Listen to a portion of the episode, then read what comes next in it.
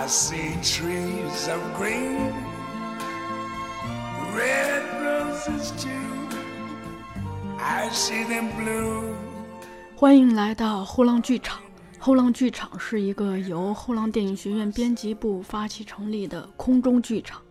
我们依托于后浪电影学院和后浪剧场两大品牌图书，邀请影视和戏剧领域内的创作者与观赏者、教学者与研究者、爱好者与评论者，与我们一起观察和反思当代社会的艺术创作与文化生态。Think to myself,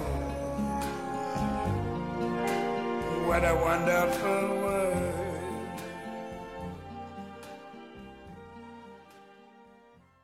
大家好，欢迎来到后浪剧场，我是小树。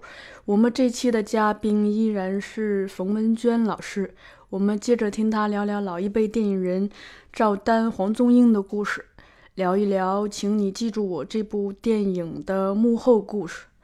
关于赵丹和黄宗英，我简单的补充一点，呃，赵丹是，嗯，在一九四九年之前，他曾经被誉为电影皇帝。呃，建国之后呢，又被选为二十二大明星之一，是一位艺术生命比较长，而且表演风格非常独特的演员。黄宗英呢，呃，是一位从二十世纪四十年代成长起来的演员，后来又开始写作。他们家可谓是演艺家庭了，用他自己的话说叫卖艺人家。他哥哥黄宗江是编剧和演员，弟弟黄宗洛则是北京人艺的话剧演员。好，我们接着听冯老师来跟我们一起聊天。赵丹他有一个特质，就是他本人是特别乐天的嘛，嗯他身上有一种特别天真烂漫的东西，就那个是，嗯，再加上黄宗英老师，他也是一个非常浪漫幻想主义者，因为他在书里头经常提，就是他和赵丹都是人戏不分，戏梦不分，还有什么戏和生活不分，嗯。就是对，等于是一个都偏浪漫主义。嗯，真的是，所以我我读过的就是一个特别大的感受是觉得他们的确那会儿苦穷，三十年代是三十年代的苦的苦的样儿，就明明都成了成角儿了，成大明星了，但可能吃了上顿没下顿，就是这种苦。嗯然后呢，那进新中国成立后又是另一番苦，嗯 对，但他们从来没有忘记去创造快乐这件事情。嗯而且他们这个家庭总是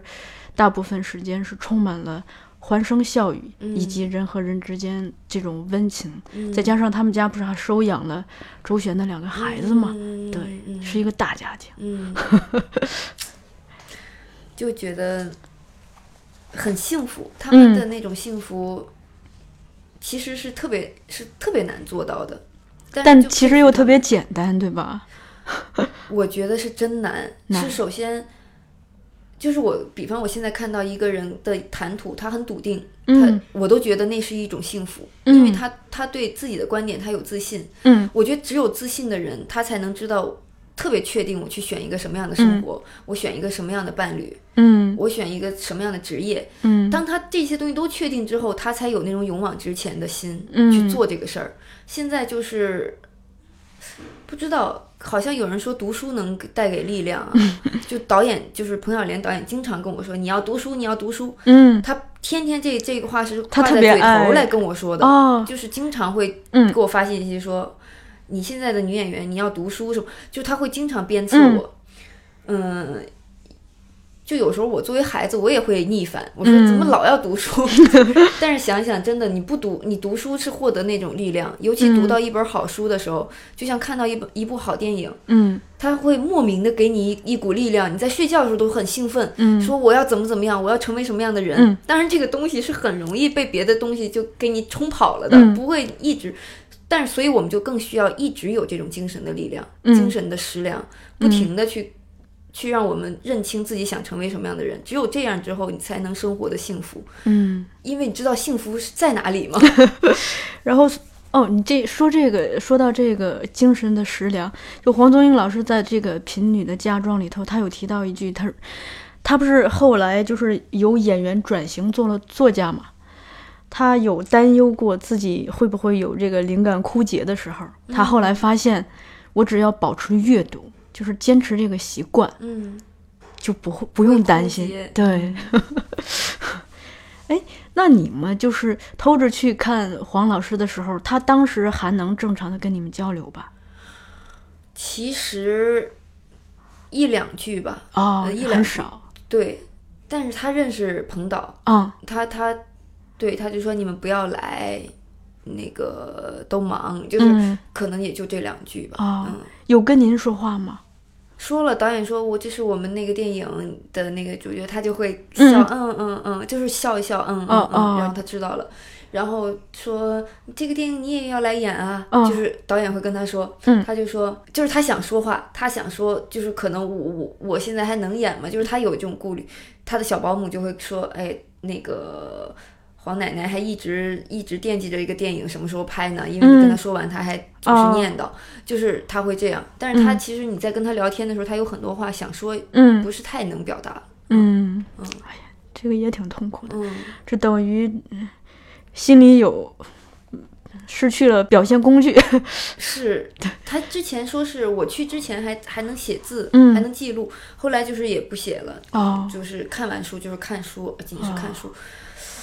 反正我见他，我就觉得他那个状态让嗯你觉得不像一个九十多岁的老人，他他那个精气神儿，嗯我觉得一个人的精神还在，嗯他心还向上的，这个嗯特别挺触动我的。我觉得嗯能能活成那样是个神话了吧？是嗯说到这儿，我说一个插曲啊，就我前阶段就我们这个节目采访的那个九十三岁的沙漠老师，哦，然后沙漠老师和黄宗英老师是闺蜜、好朋友。哦对，她在节目里也有提到黄宗英老师。哦，沙漠老师也是那个精气神儿特好，就跟个那小姑娘似的。嗯我我去采访她的时候，临走的时候，就她对我是恋恋不舍，握手、拥抱、贴面，就各来一番儿，然后就还给我留了电话号码什么的，嗯，就 所以录完节目我走了以后特别想他，就是有一种，就是咱们不是那个幼儿园或者幼儿园之前经常，比如说你可能遇到一个小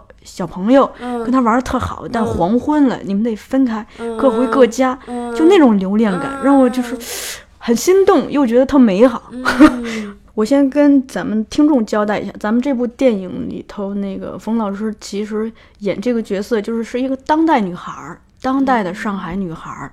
但是他因为一次意外的机会看到了黄宗英老师的照片儿，嗯然后是就是电影里头就出现了由您来扮演的黄宗英，是吧？您跟黄宗英老师还实现了这种时空的对话。嗯但我想我的问题是说，就是您这个角色其实，嗯，在从心理层面来看，在整部电影里头是有好几个阶段的。嗯从一出场是一个特时髦，就是那种 现在那种特时髦，但其实都是假的，对吧？嗯特时髦一女孩儿，到慢慢的就是在一个，当你遇到一个特踏实的男孩儿之后，你自己的那些所有的面具都慢慢的拆下来，把自己最本真的一面露出来，然后你又在那个男孩儿的秘密放映室里头看到了黄宗英老师的一个照片儿，然后您跟他实现了精神上的对话，甚至扮演了他。嗯就这些阶段，就是嗯，作为演员来说，您是怎么把握这个？就不同阶段人物的这个外部的造型，包括就是他台词和动作的行为方式、风格。嗯嗯，其实是我觉得造 造型什么的就不用我多说，因为这是 导演定的。嗯嗯，不管衣服啊还是发型啊，什么都是导演定的。嗯嗯，我看这个剧本，我的感受是，这个女孩遇到的问题是很多女孩就是这个年纪的人都会遇到的问题，嗯，所以这就是一个成长的那个探索吧。对，嗯，包括她一开始就是穿的那个 淘宝的高跟鞋，呃，穿那小裙子。其实说真的，从我的审美里，我是绝不会，我从没有我的人生里没有这样的阶段。嗯我没有过。嗯去看《小时代》，然后去 copy 人家。嗯那我就在想，他为什么会这样做？跟我自己相相相，就是来来聊我自己啊。我的成长经历就是，我读高中的时候，我成绩其实挺一般的，嗯就是学习吧，你死学也学不到什么样的程度那种。但是也不是不好，因为我还挺努力的，你知道，就是很中中不溜儿的那种。嗯然后突然有一天，我就有一个念想，我说，哎，那我我妈就跟我说，你你要能考上个本科三本，我就知足；你要考不上呢，呃，上个大专就学个技术，就是这种，你知道吧？嗯然后我突然听完这话之后吧，我就在想，我说我这一生要怎么过？我突然间脑子里就出现了一个版本，我我的生我的人生会怎么样过？我会想，我可能就是去做一个服务员，啊服务行业，然后反正是我说啊，我要这样了吗？我要这样了吗？我我在问，然后我突然特别害怕，嗯我我想，那我怎么办呀？我我我不能这样啊！嗯我我有没有别的办法？我学习不好，我有没有别的办法？嗯我那会儿我就开始大量的在网上找那种特长生啊什么什么的，然后我就去学美术，嗯我想画画，但是美术你知道都是很有天分的人，要么就是学了很多年的人去考大学。我那会儿已经高二了，哦 几乎没可能，嗯但是我还是去做了。跟我一些，我有几个学美术的好朋友，我就跟他们去画画。但是我发现我连那个圆柱体都画不圆，就是画出来，我自己觉得还行。老师说你画的这是什么？就是感觉都走形了，就是完全你是没有那种天分的。嗯学了一个多月，嗯，也挺痛苦的，嗯因为我也不喜欢，嗯放弃了。这时候我知道了一个叫播音，一个叫表演，啊，然后是自己查的是吗？对我自己查的嘛，就是大家都能从哪些 方面去上大学，嗯嗯，然后我就去学播音了，学播音，呃学了一个月吧。有老师跟我说有个比赛，就是挺神奇的，这个故事也很长。嗯有个 比赛，就是说想让我去参加，还跟另外一个女孩一起组成组合去参加比赛。然后我当时也是初生牛犊不怕虎，我就去了，去了还是来北京比赛。嗯比赛完了之后拿了一个小奖哦啊，拿了一个播音级等奖，反正是不是最好的奖，嗯差不多的奖，然后就回去了。后来就开始说，我说我想上那个中国传媒大学学播音，获得了信心当时就就有这种想法了啊，嗯就已经有信心了。嗯后来 发现播音大学，你不光播音要好，你还要还要有特长，嗯。你嗯特长完了吧，你文化课还要在四五百分左右。嗯。我心想，这样我不能兼顾啊！我要这段时间拿出来去学播音了，我这文化课本身就是一个半吊子，我说嗯。够呛能得四五百分儿，嗯。我就我这个时候我我觉得只有一条路了，嗯，就是筛选完之后只有表演这一条路了，哦。真的，我是这样嗯去学的表演，嗯但是当当然中间有很多我父母死死活也不同意啊，什么这些东西啊，我就不说了。我但我说回来，我这个经历，嗯就是为什么说彩云让我我去理解它，我是从这儿突破的。嗯我觉得那个时候我是，我是觉得我人生不能这样。嗯我知道，我明确的知道我不想这样，我没有，我不甘心，但是我又没有方法，嗯我在撞。啊、嗯彩云就是在撞的这个过程里，对她不甘心，他在一个小县城里做一个豫剧呃不呃越剧的这个演员，对，然后嗯所以他要他。看到他的同伴儿什么的，他都觉得我们不应该是一个世界。他嗯可能有一份向，就是向往大城市啊，向往那种小小时代里面所呈现的那些东西的心。嗯，于是他就去就是去做了。我觉得这个是挺挺让人心疼的地方，嗯。就是他他没有人能帮他，也没有人告诉他什么是对的，什么是错的。他他在摸索。对。包括他来了上海之后，他他去呃那个跟阿伟说，那个你带我去拍戏啊什么的，嗯他都是在在做一一件他就那么一根小细绳儿，嗯。他抓不着就没了，对。他只能去抓。嗯。但是其实做的东西。他自己可能心里也特别不确定，嗯。他知道是无用功，嗯。但是他去做了，嗯，包括他穿成那样，他想让别人觉得他是一个特时髦的人，其实很，你不觉得很滑稽吗？是。是很滑稽的，他他弄个假发，嗯。还弄长发飘飘的，嗯。染着头发，染着指甲，那个切粉切粉的粉指甲，就是这个东西，穿穿的那个内衣也跟个那个什么，跟个壳儿一样的留在这儿，我都觉得那个视觉冲击性嗯。可能，如果看过电影的人会说：“哎呀，怎么还有这样的女孩儿？她很嗯。憨，很傻，嗯。很傻。她她用她最笨的方式在在寻找生命的那个意义。”这是我我我嗯。从这儿领会的这个人。物，嗯。嗯。然后包括到后面，嗯、你说呃，刚才说到是一点跟阿，伟的这个感情，对，通过阿伟，然后又慢慢的卸下来。我是我是想说，他可能本身就是那样一个人，对但是他不自信，嗯于是他拿了一个壳儿套住自己，对，就是让自己看起来呃挺挺光鲜的，好像我能做演员。哎，嗯我我这样弄个假发，我穿上小时代顾里同款的裙子，我是不是就变顾里了？就是他会知道哦，嗯明星是这样的。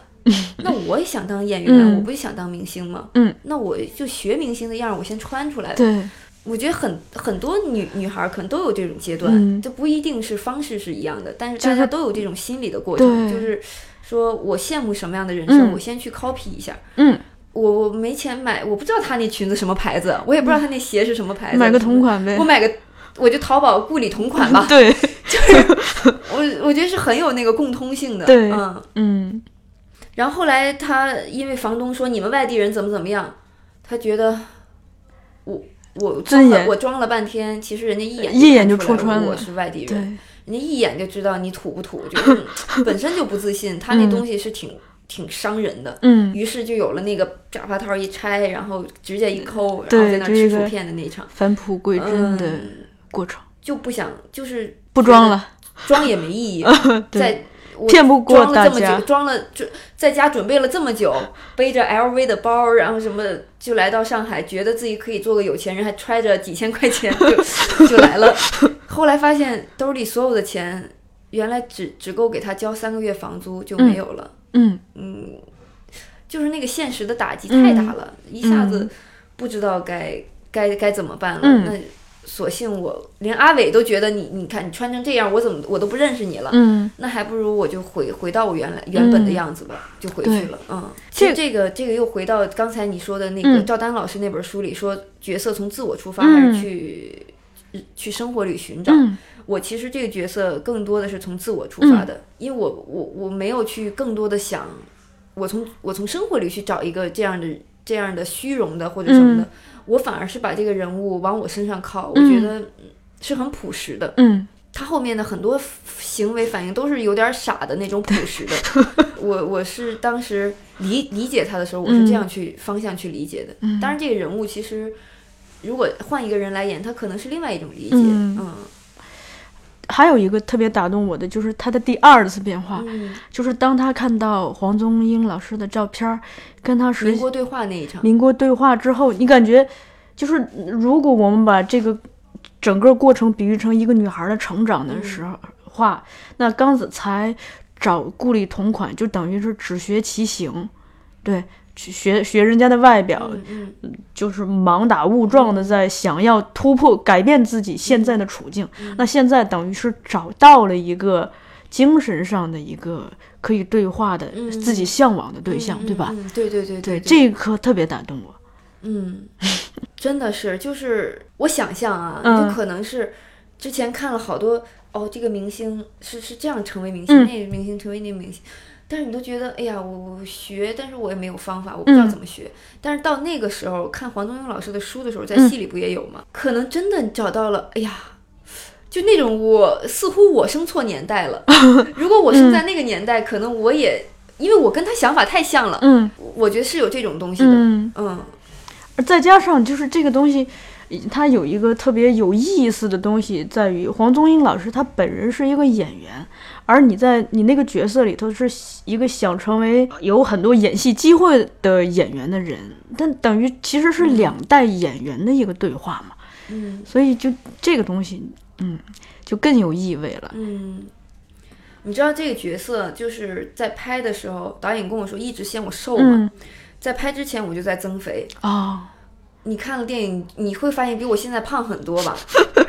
肉的哈，就后来我我为什么自己也同意增肥这个事儿？我觉得我希望是一个平凡女孩的梦，嗯就是你一看她就啊，她她也做个演员梦，她能成为演员吗？嗯，就是会有很多问号。如果说她把自己真的穿了顾里同款，真跟顾里似的那么光彩的话，我觉得她可能跟导演想要表达的这个东西她不是个平凡女孩儿的，她是一个有天分的女孩儿，如何最后 找到了对对绽放自我的机对会？对，如何找机会的问题。另一个故事了对对对，就是所以后来导演跟我说让我增肥什么，我同意。嗯然后他给我的衣服，我自己的理解也是，其实你有点滑稽，就是你嗯没有、你你其实你没有在这个这个时代里，嗯就包括她后面去见导演穿的那些裙子什么的，也不是这个时代嗯，女孩儿、年轻女孩儿的那种，就是那种小村儿里的 那种就是一种弄巧成成拙拙的洋气有点。弄巧成拙的那种那种东西。当然，这个跟导演的价值观也也、嗯也是很，嗯就是来自于导演的价值观。他可能觉得更欣赏的是那一代演员的朴素，然后现在演员想当演员的人都你弄得自己跟跟什么似的，还弄个同款，其实是有讽刺意义的。是的，嗯嗯，就对，还有一个是，咱们在戏里头有一个关键的时刻，嗯，就是您饰演的这个角色，嗯他打开了阿伟的这个秘密的胶片放映室，嗯。然后还戴着白手套，自己用胶片给自己放电影。嗯。在戏里头，这是一个很关键的一一场戏嘛，嗯，因为当你发现了一个新的世界之后，嗯。你可能对自己的前途就突然看到一束光，你知道自己应该往哪里去了。嗯。而在戏外的话，我想作为一个演员，就是呃，能够戴上白手套去触摸胶胶，片。为自己放电影，这个应该也是一个蛮有仪式感的事情吧。所以挺好奇，就是您第一次进到那个就是搭的那个，应该是搭的景吧？嗯，第一次进到那个房间里头的那个感受，我哇塞，我我真的第一次进那个房间，真的是挺震惊的。嗯。我真是没有赶上胶片，嗯。一一部一点点胶片也没有拍过，嗯。嗯，然后我不知道胶片机是怎么来的，胶片啊放映是什么样的，我是通过那儿。嗯我你知道我摆弄就是在拍之前我摆了那个机器摆了很久，最后导演气的，导演说你不要再玩了，我们要拍戏用的，你不要给我玩坏了。哦 因为我特我对每一个零件都很好奇，嗯这儿转起来，然后那边就转了，然后你嗯动了这个之后，那个光就出来了。嗯就是我不知道那个原理，嗯嗯，我我反正是那个房间的陈设什么的，让我一下子特别相信。整个我们那个景是特别实的，里面搭的，然后很多很多东西，我其实到了那个环境里才才有的那些灵感呀什么的，嗯就那个环境也给了我很多相信，嗯，反正那个机器，包括那些胶片什么的，我我觉得挺神奇的。我不知道那个电影胶片也跟以前拍那个照片胶片胶卷似的，嗯，就拉出来一个小影儿的那种，嗯然后和然后那个放出来的时候就是就是特别流畅的一一部电影。我我真的不知道，嗯特别无知对这块儿。这个我跟大家就是铺垫一下，当然最好是希望大家就是不管是去电影院也好，或者是日后通过其他平台来关注这部电影，大家可以亲自去看一下。我当时看的时候，就是它呃，就我们刚才陈述的这一番是发生在这样一个场景里头，就是在上海的老城区，相当于一片废墟了，因为一直在拆拆拆。在那个那片废墟里头，相当于其实有一个钉钉子户一样的房间。嗯这个剧中的男主角是住在这样一个废墟中的一个家，然后他住的特别的素雅，这个家整个美术做的特好。嗯然后呢，他自己在租的这个家里头，他有一个秘密的胶片放映室，这里头进去以后就是老海报、老胶片，他自己那是他可能是他心灵的一个家吧。然后在剧情中，就是冯老师饰演的这个彩云，就是突然就是呃进入到了这个空间，第一次接触到这个，是吧？还是会有这种神圣感，是吧？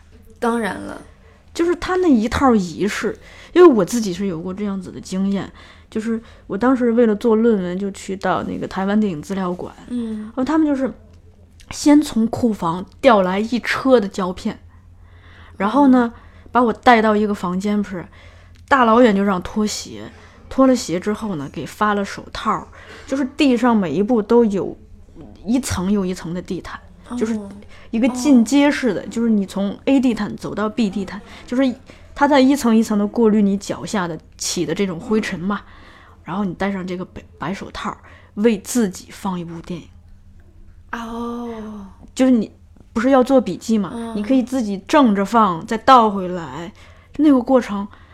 就因为一般那种空间都是偏非常安静，嗯嗯。同时也是不是特敞亮，就是那种昏暗的房间那种，就啊，让你就那种时候，我觉得就是对于一个电影人或者是学电影的或者是从事电影的人来说，嗯。他你可能在那种每一层的这个仪式感中，会感受到你所从事的这个事，这这这个事业的一种神圣神圣的东西吧。对对对，神圣，嗯，对，真的是神圣，就是才因为电影是从那儿来的，对就是我们现在接触不到了，嗯嗯对，还有一个是我们一个同事托我问的，说那个在这个电影里头，就是呃有一有一个有一场戏是您和这个男主阿伟，也就是贾一平老师饰演的这个阿伟，在房间里嬉戏的戏，说是那个电影就是那场戏里头，其实调度特复杂。嗯，很好的利用了房间的特点。说到这儿，我就就得说一下，就是因为中国的很多导演拍电影啊，就他可能会照顾到剧作，照顾到表演什么的，但很少有人会把空间利用的那么透，去做那么好的调度。所以就是我们好奇的是，这整个这个调度，什么是导演安排的，还是说有演员自己发挥的空间？首先是有空间，嗯是这样的，因为这场戏导演想好了，一定要把这个空间给用上，嗯因为我们有上上下下的这天井啊什么的，所有的空间，导演就说了，那你们想怎么在这里边就是拍这场戏？嗯然后我们就试，就是没有拿那个水真泼，试了试了几遍。导演说，呃，那对，就我们之前吧，一直局限在那个两个门之间，你知道吗？后来导演说不用在这儿过多，你你们可以往那边走，那边。导演给了很多提示，嗯。但是其实大部分他还是尊重我们，就是说从愿意怎么怎么样怎么样。嗯。最后我们确定了这一套方案，嗯。就是当然这个东西是导演事先就想好了，这一场戏一定要把这个空间解释给大家，嗯。告诉大家是怎么回事儿，这儿前面，这儿中间，这儿后面，嗯。怎么怎么样。然后后来我们主要是 导演有一那场戏不是有一个让我啪一一盆什么冰桶行动那个，你知道吧？就那个。大家想了半天，怎么能够在我看不到他的时候，他他能够把这一一桶水泼下来？嗯后来我这个是大家哎想了半天，最后想到哦去那儿，然后我再往上看，看那个阿伟是不是跑到上面去了，嗯楼上去了，然后他从门外进来，啪泼一下。哦，哎，除了这场戏，就是您个人有没有在这个电影里头，就是印象比较深刻的哪一场戏什么的，哎呦，其实这这个戏里的每一场戏都挺都挺深刻的啊。因为每一因为导演叙事的风格，我发现啊，他嗯跟一般别的导演不太不太一一样，是不是？你也觉得？嗯对，他是那种他不给你交代中间的过程，嗯但是他每一场戏都特别有意图。嗯就是直接每一场戏都要知道他们俩现在什么样了。你比方说见面那一场，嗯。见完面他把我领回房间，他就走了，嗯，然后我就在那儿落寞了，然后紧接着我就是那个就哭了，嗯，然后就去抠那个黄宗英老师那张画像上面给他抠双眼皮儿，这个真的是导演想的，嗯。我不理解为什么，嗯。他就说你你一个小女孩儿，你来到这个地儿这么陌生，嗯。然后又跟你想象的差别落差这么大，你不难过吗？我一想，我能理解这份难过，嗯我可以理解，嗯我就演了。哦然然后就这样的戏很多。你看这场完了之后，他我就变成了给他做饭，做饭那场戏，导演又要我们俩有那种身体上的嗯交流，就是他就让他光着个膀子，然后我一下鸡蛋汤泼过去了嘛。嗯这个当然也是现场商量的，可是他这场戏就又又又要我们交代很多事情，比方说我从那儿来为什么，他现在怎么过得这么惨，嗯，然后他不吃饭，我又想让他吃饭，就是俩人之之间这种东西，其实导演嗯都是用这种嗯一场一场的去去为他后面的很多东西铺垫，因为很快嘛，他就想说，我把这过程，这一场是要什么样状，第二场应该你们俩等于是你你都给他做饭了，嗯，然后他又不吃，就是这东西吧，都要靠，我觉得怎么说呀？就这电影可能看两遍你会更更能明白，因为第一遍的时候会觉得有很多疑问，我看剧本的时候也有很多疑问，嗯，然后我我我在现场我去问导演，他就他给我的解释我也无力反驳，我觉得是是 是这样。就去演了，但是我反而觉得应该是到第二遍的时候，你可能会看得更从容一点，就是觉得，哦，其实有很多东西导演是是把它省略掉的，嗯，包括后面，呃，他们俩拍完那个民国对话那那段戏之后，就立刻带他去见导演啊什么，就这种东西都是那种你没有过程，嗯，刚睡醒觉，呃不，刚拍完民国对话，后来第二场就是骑着自行车疯也似的。从那片树林，嗯，穿过，穿过，就是导演要的都是那种视觉上边的那种冲击。嗯，其实你无形中已经透露了表导演的一个指导演员的方式。对，就是他，他跟跟我们看的很多电影不是太一样，很多电影都是铺铺铺铺铺，在很平淡的过程中去铺。嗯，他的每一场戏都有戏剧意图非常的明显，都戏剧冲突很强烈。所以你说哪场戏印象深刻？我觉得每一场戏都是单拎出来的一场戏。嗯，我是想表达这个，所以就嗯说不上来是哪一场戏，因为它不是说这个电影一直是这样的一状态，然后突然有一个高潮或什么，它是每一场戏都是这种这种 跳跃式的前进。嗯，哎，导演是不是跳跃性思维？也有可能啊，他他没有他跟我没有直接联系过，他跟我们主编联系的时候，就是感觉他那个从他发的表情包什么的，就是感觉是一个特别活泼。他是思维很活跃哈，对那种对，是那种型的，就从就从聊微信上能感觉到。对，导演指导演员有的时候就像老师讲课一样，有的老师喜欢站在讲台上讲课，有的老师喜欢走下去走到学生里去讲课。就彭导是属于哪种的？哦，你是说他是坐在监视器 面前，还是还还是会忍不住就要走进片场？他一定是忍不住要走的。他吧，其实。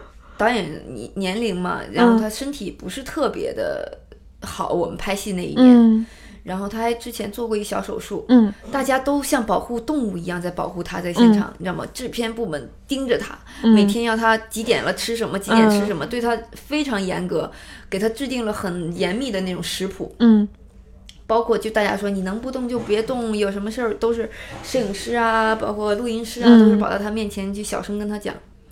但是他是那种 跟大家就反着来，大家越这么保护他，越越哎呀，不要管我，不要管我，那个我要那个叛逆期，对，我我我我去跟他们讲，我去跟他们讲，哎呀，你们说不清，你们说不清，就是他永远是要冲在最前线，他真的能感觉到这种雷厉风行的，是是是，他绝对是。哎，说到这个，就是除了导演，因为。贾一平老师刚好是你师兄，对吧？就对戏演员也很重要嘛。就而且他他又是师兄，经验应该是也比较丰富。就跟他这种搭的过程中，你有没有感受到，就是他这种就两个人交流吧？这种我们之前也的确就是聊过这个戏啊什么的，但是他吧，他他可能他的价值观可能不是很阿伟或。就是不是很阿伟，所以，所以他嗯，在这个戏里，他确实也跟自己挺较劲的。嗯，就是我们都属于有点较劲的，因为大家都不是那么的那个接近这个人这个人物当时的所想。嗯，而且其实你能感受得到吧？就是导演，我觉得啊，导演的价值观其实是在老一辈赵丹和黄宗英老师身上。我们两个这个人物有点像反反射一样，对，就是是一个对比。对，其实其实我想说的是，现代人也不见得不像他，不像黄宗英老师和赵丹老师那样去那样想问题。是的，只不过是我们这个时代让我们很难。我刚才我们不就一直在说这个问题吗？是的，所以我就说，我们俩演的这个人物可能。我们本身也是很向往黄宗英老师、赵丹老师那个价值观的，但是我们要呈现的反而是要去跟他们形成对距离的，对，就是让大家去想，哎，你看年轻人 现在爱情住在一起了就要就爱情就有爱情了，然后怎么就有爱情了？就是很莫名。嗯然后你是因为寂寞吗？还是因为真爱呀？嗯就是很莫名。嗯然后你突然有机会了，要去北京了，你你你劝他，他不走，你就自己走了。嗯就是这个东西，其实真的不在我的价值观里。嗯我觉得贾贾师哥、贾一平师哥也也有这种嗯同样的问题。嗯我们都在在这个过程里去更清晰的知道自己要什么，在这个过程里、嗯创作的过程里，也更加其实在梳理自己。嗯，嗯，那挺好的。哎，咱们这个电影里头，其实相当于是一次对三十年、三四十年代老电影的致敬嘛。嗯你你你包括就呃，其中那个二房东收房租那个，那就是对《马路天使》的一个呼应嘛。嗯，对就对对，所以我想问，就是在呃演这个电影之前，您有没有做一些准备去看一些这一类的电影？看了是吗导？演把那个有片单是吧对的，片单都列出来片单都有什么呀？几乎就是赵丹赵丹的那些戏，啊马路天使啊，呃，那个乌鸦与麻雀呀，嗯，十字街头。十字街头，嗯反正那几部都有。然后包括他自己的那个上海伦巴呀什么，我也看了。哎就是您看那个上海那那个时候那种电影，呃会有一种什么样的最直观的感受？上海哪一些呢？就是就您说乌鸦与麻雀，对，哦十字街头这些。我可能狭隘啊，我我我我我看的更多的是演员的表演。嗯嗯我最震撼的也是这个，啊，我不知道为什么那时候的演员那么厉害。我 我我在没看过之前嗯我不知道，我以为嗯表演艺术也是一直在进步的，你知道吗？啊 就跟这个社会的发展一样，我以为是这样的。嗯我以为老，因为我以前看过那种老电影，就什么地道战还是地雷战的，就是哦，那是建国之后，四九年之后，对，就是就是那个嗯主旋律，主旋律，对我看过。我觉得演演员的表演都有点儿像宣誓一样。对，我以为我们的嗯表演是从那样一个过程，逐渐的到现在的生活化，到现在的创作性。对，可是我看《乌鸦与麻雀》，你就知道了，我嗯就知道、啊，三十年代的电影是那样拍的，他们是那么创作的，我我我我震惊了，对，我又震惊了，我一直在震惊。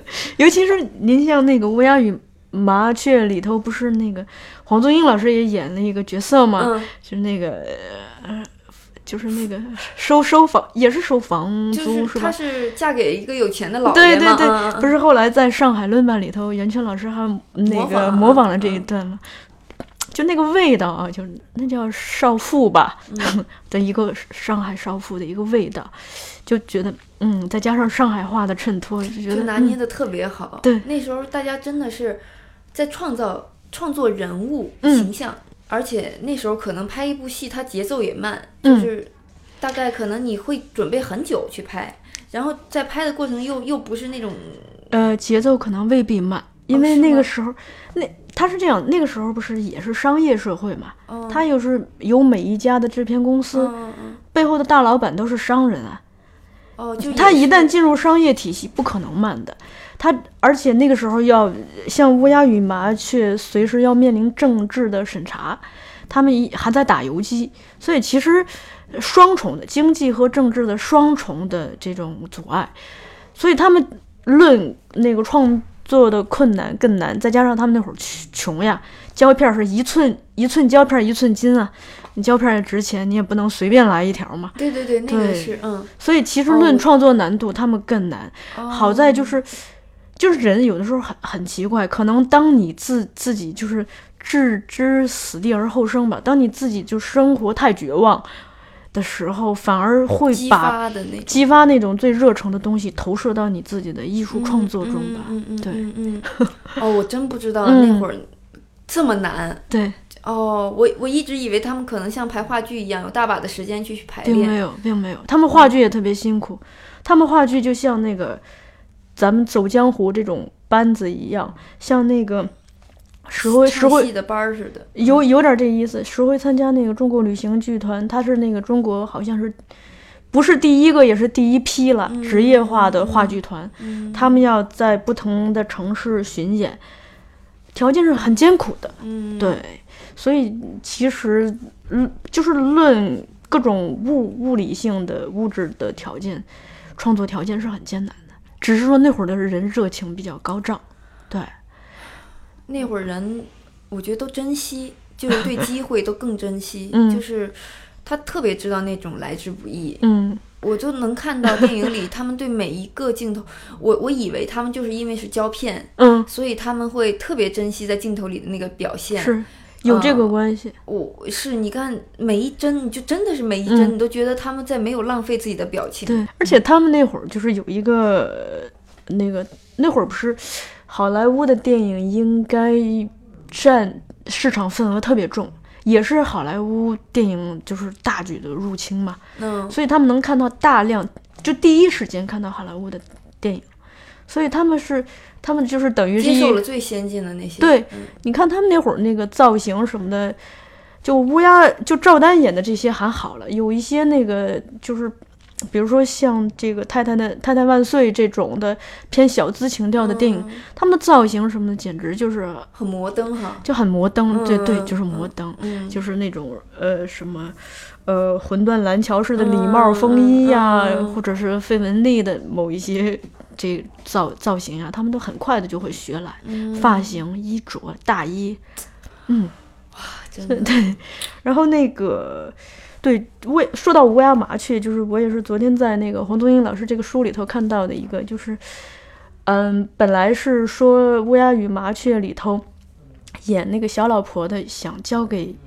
一一向在演这种风尘女子的上官云珠来演，然后呢，呃，本来是那个小市民呃要让黄宗英老师来演，上官云珠老师就是可能她演的这种风尘女子太多了，她也害怕别人老把她定定型为这样子的人，所以她跟黄宗英商量说，咱俩换换，你去演那个小老婆，我来演这个普通人家的老婆，嗯 对他俩换了，嗯，就我好像看过这一段。对，嗯，因为黄宗英老师他那个造型，他那个个人气质，经常会让他演一些什么进步女学生呀，正对一点的，对对，嗯。可是他那个就特好哈，嗯。说话那个腔调也拿起来了，对。然后拿着一根烟什么的，那对种挺随意的，然后还做着点劲儿的那种，嗯。嗯。嗯，还有一个是，呃，咱们说回到上海啊，嗯。就我有一个同事，我看到他给咱们这部电影。嗯，做评论的时候，他提到一句话，他认为，请你记住我这句话，既是老上海那一代人对现在的人说的，也更像是上海这座城市，尤其是老上海嗯对当下的时代说的。他觉得是不但是电影的，不但是胶片的挽歌，而且是这座一个城市的挽歌，因为咱们电影也涉及到大量的这种，呃，旧城市被拆去，新的再建起来这样一个过程。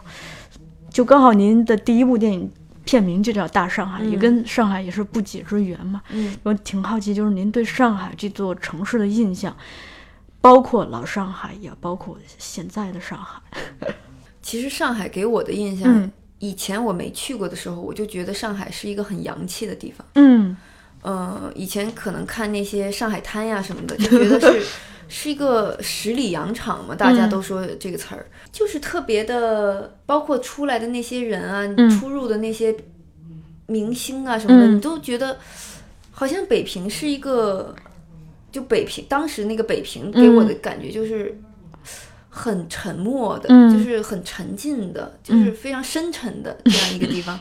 但是上海就是很洋气洋洋洒洒的，晚上夜生活很丰富的，就是恨不得比比其他小城市要进步很多很多。它更像一个小的小的国际化的大都市嘛。你想，呃对，像一个法国人、英国人、日本都在那儿人，聚集，对嗯东洋人、西洋人，嗯，所以看了很多地是关描写上海的戏啊什么的，嗯都是从这儿来的。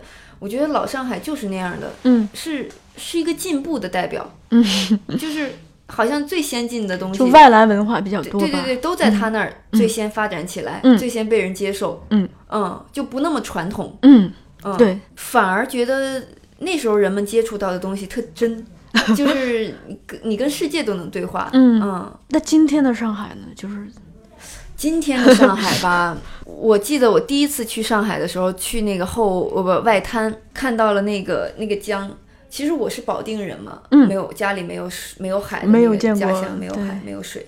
然后北京也是一个没有水的地方，除了后海啊，嗯，就 就就是觉得一个大城市里头，你你还能有那么大一个黄浦江，然后你江对岸是嗯。那么的那个、呃那么多美丽的特别美丽的建筑，嗯。各式各样的楼啊，然后包括东方明珠啊，嗯我就一下特喜欢那个地儿。嗯。首先是从气候，气候是很温和的，嗯。然后又湿又湿润。然后我记得那次我是跟朋友们去那儿，大学的时候去嗯。演出，演话剧。然后我们一起到那儿，就像游客嘛，旅游观光，你喝杯咖啡嘛，就在那个江对岸喝咖啡，就看着那个地方，我觉得哎呀，怪不得上海女孩都那么洋气，嗯。真的就是就觉得怎么过来来往往那些上海女孩穿的，我们就像村儿里来的一样，我们也是从北京去的呀，拜托，但是我们真的像村儿里去的一样。就是人家穿着高跟鞋啊什么的，嗯也看也是大学生的样子，跟我们嗯同龄差不多。我就觉得人家比我们要洋气的多。嗯，这个东西可能真是从根儿上来的，对就是他们他的一早就是地理位置就决定了很多东西。是吧？你想，它是个港口啊，嗯，他接触的新新鲜事物太多了，对啊，所以他们再加上它有它有一段殖民地的历史嘛，半殖民地的历史啊。我挺羡慕的，我就觉得羡慕在那儿成长过的人。嗯，嗯。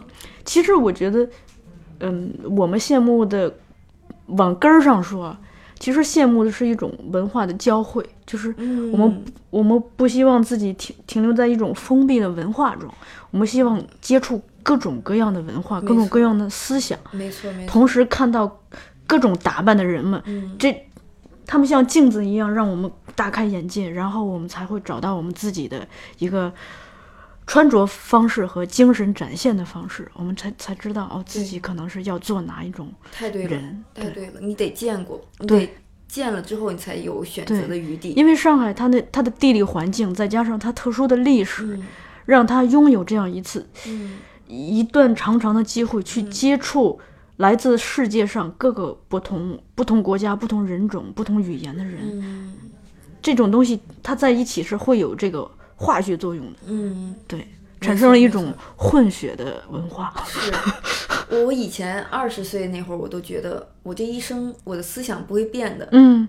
我觉得那是我向往的。嗯，这真的是长大之后才知道，其实人是会随着你的阅历、年龄什么东西，这才是生命呀呀，你的心会变的，对啊，心变了，所有东西就变了，就跟着变。嗯变了，对你得就像你说的，你得见过之后，你才 你才会变，嗯，你才会成长，嗯。你你不能天天坐在家里对。望景观天，那你什么都看不到，就人最怕陷入封闭，嗯而演员的工作本身就要求你时刻的打开五感五觉，是吧？来接受外界的刺激。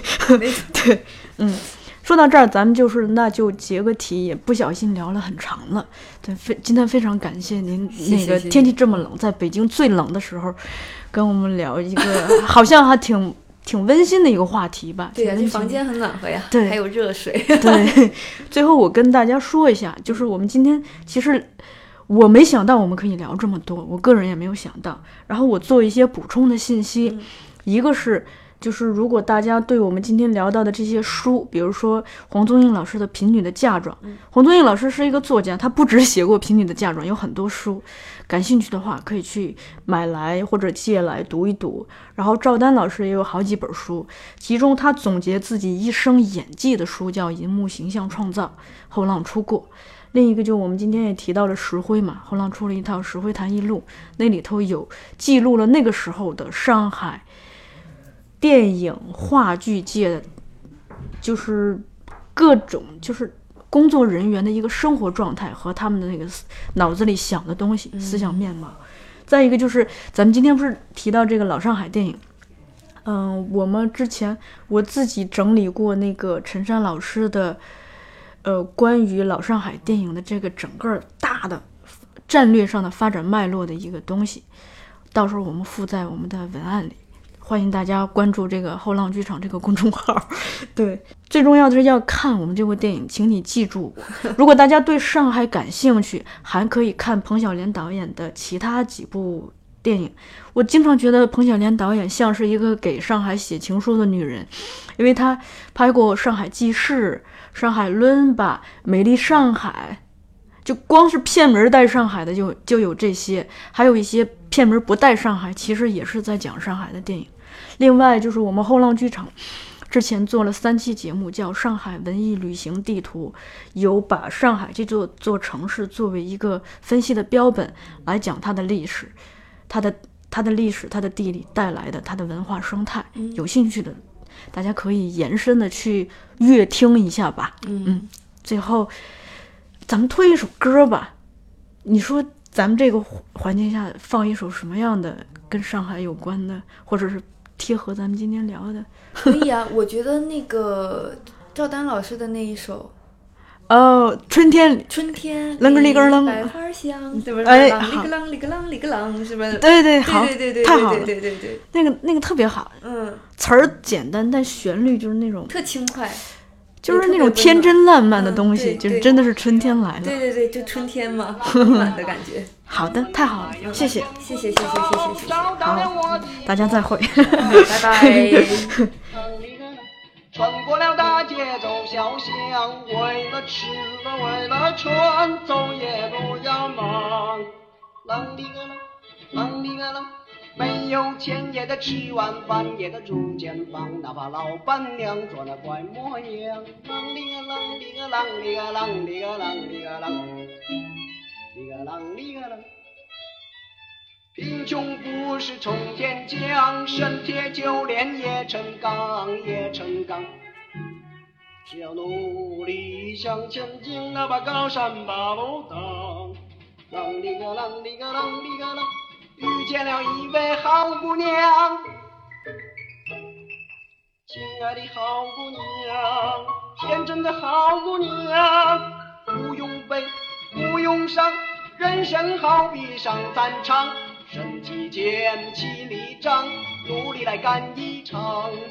身体健，气力壮，大家努力干一场，秋季里来绝花黄。啷里个啷里个啷里个啷，阵阵的微风在林面吹，吹动了我的破衣裳。啷里个啷，啷里个啷，穿过了大街走小巷，为了吃了为了穿，走也都要忙。啷里个啷，啷里个啷，没工作也得吃碗饭，也得住间房，哪怕老板娘做的怪模样。啷里个啷里个啷里个啷里个啷里个啷。里个啷里个啷，成败不是从天降，身铁就炼也成钢，也成钢。只要努力向前进，哪怕高山把路挡。啷里个啷里个啷里个啷，遇见了一位好姑娘，亲爱的好姑娘，天真的好姑娘，不用悲，不用伤。前途自有风和浪，稳把舵起鼓桨，哪怕是大海一样，向前进莫彷徨黑暗尽处有曙光。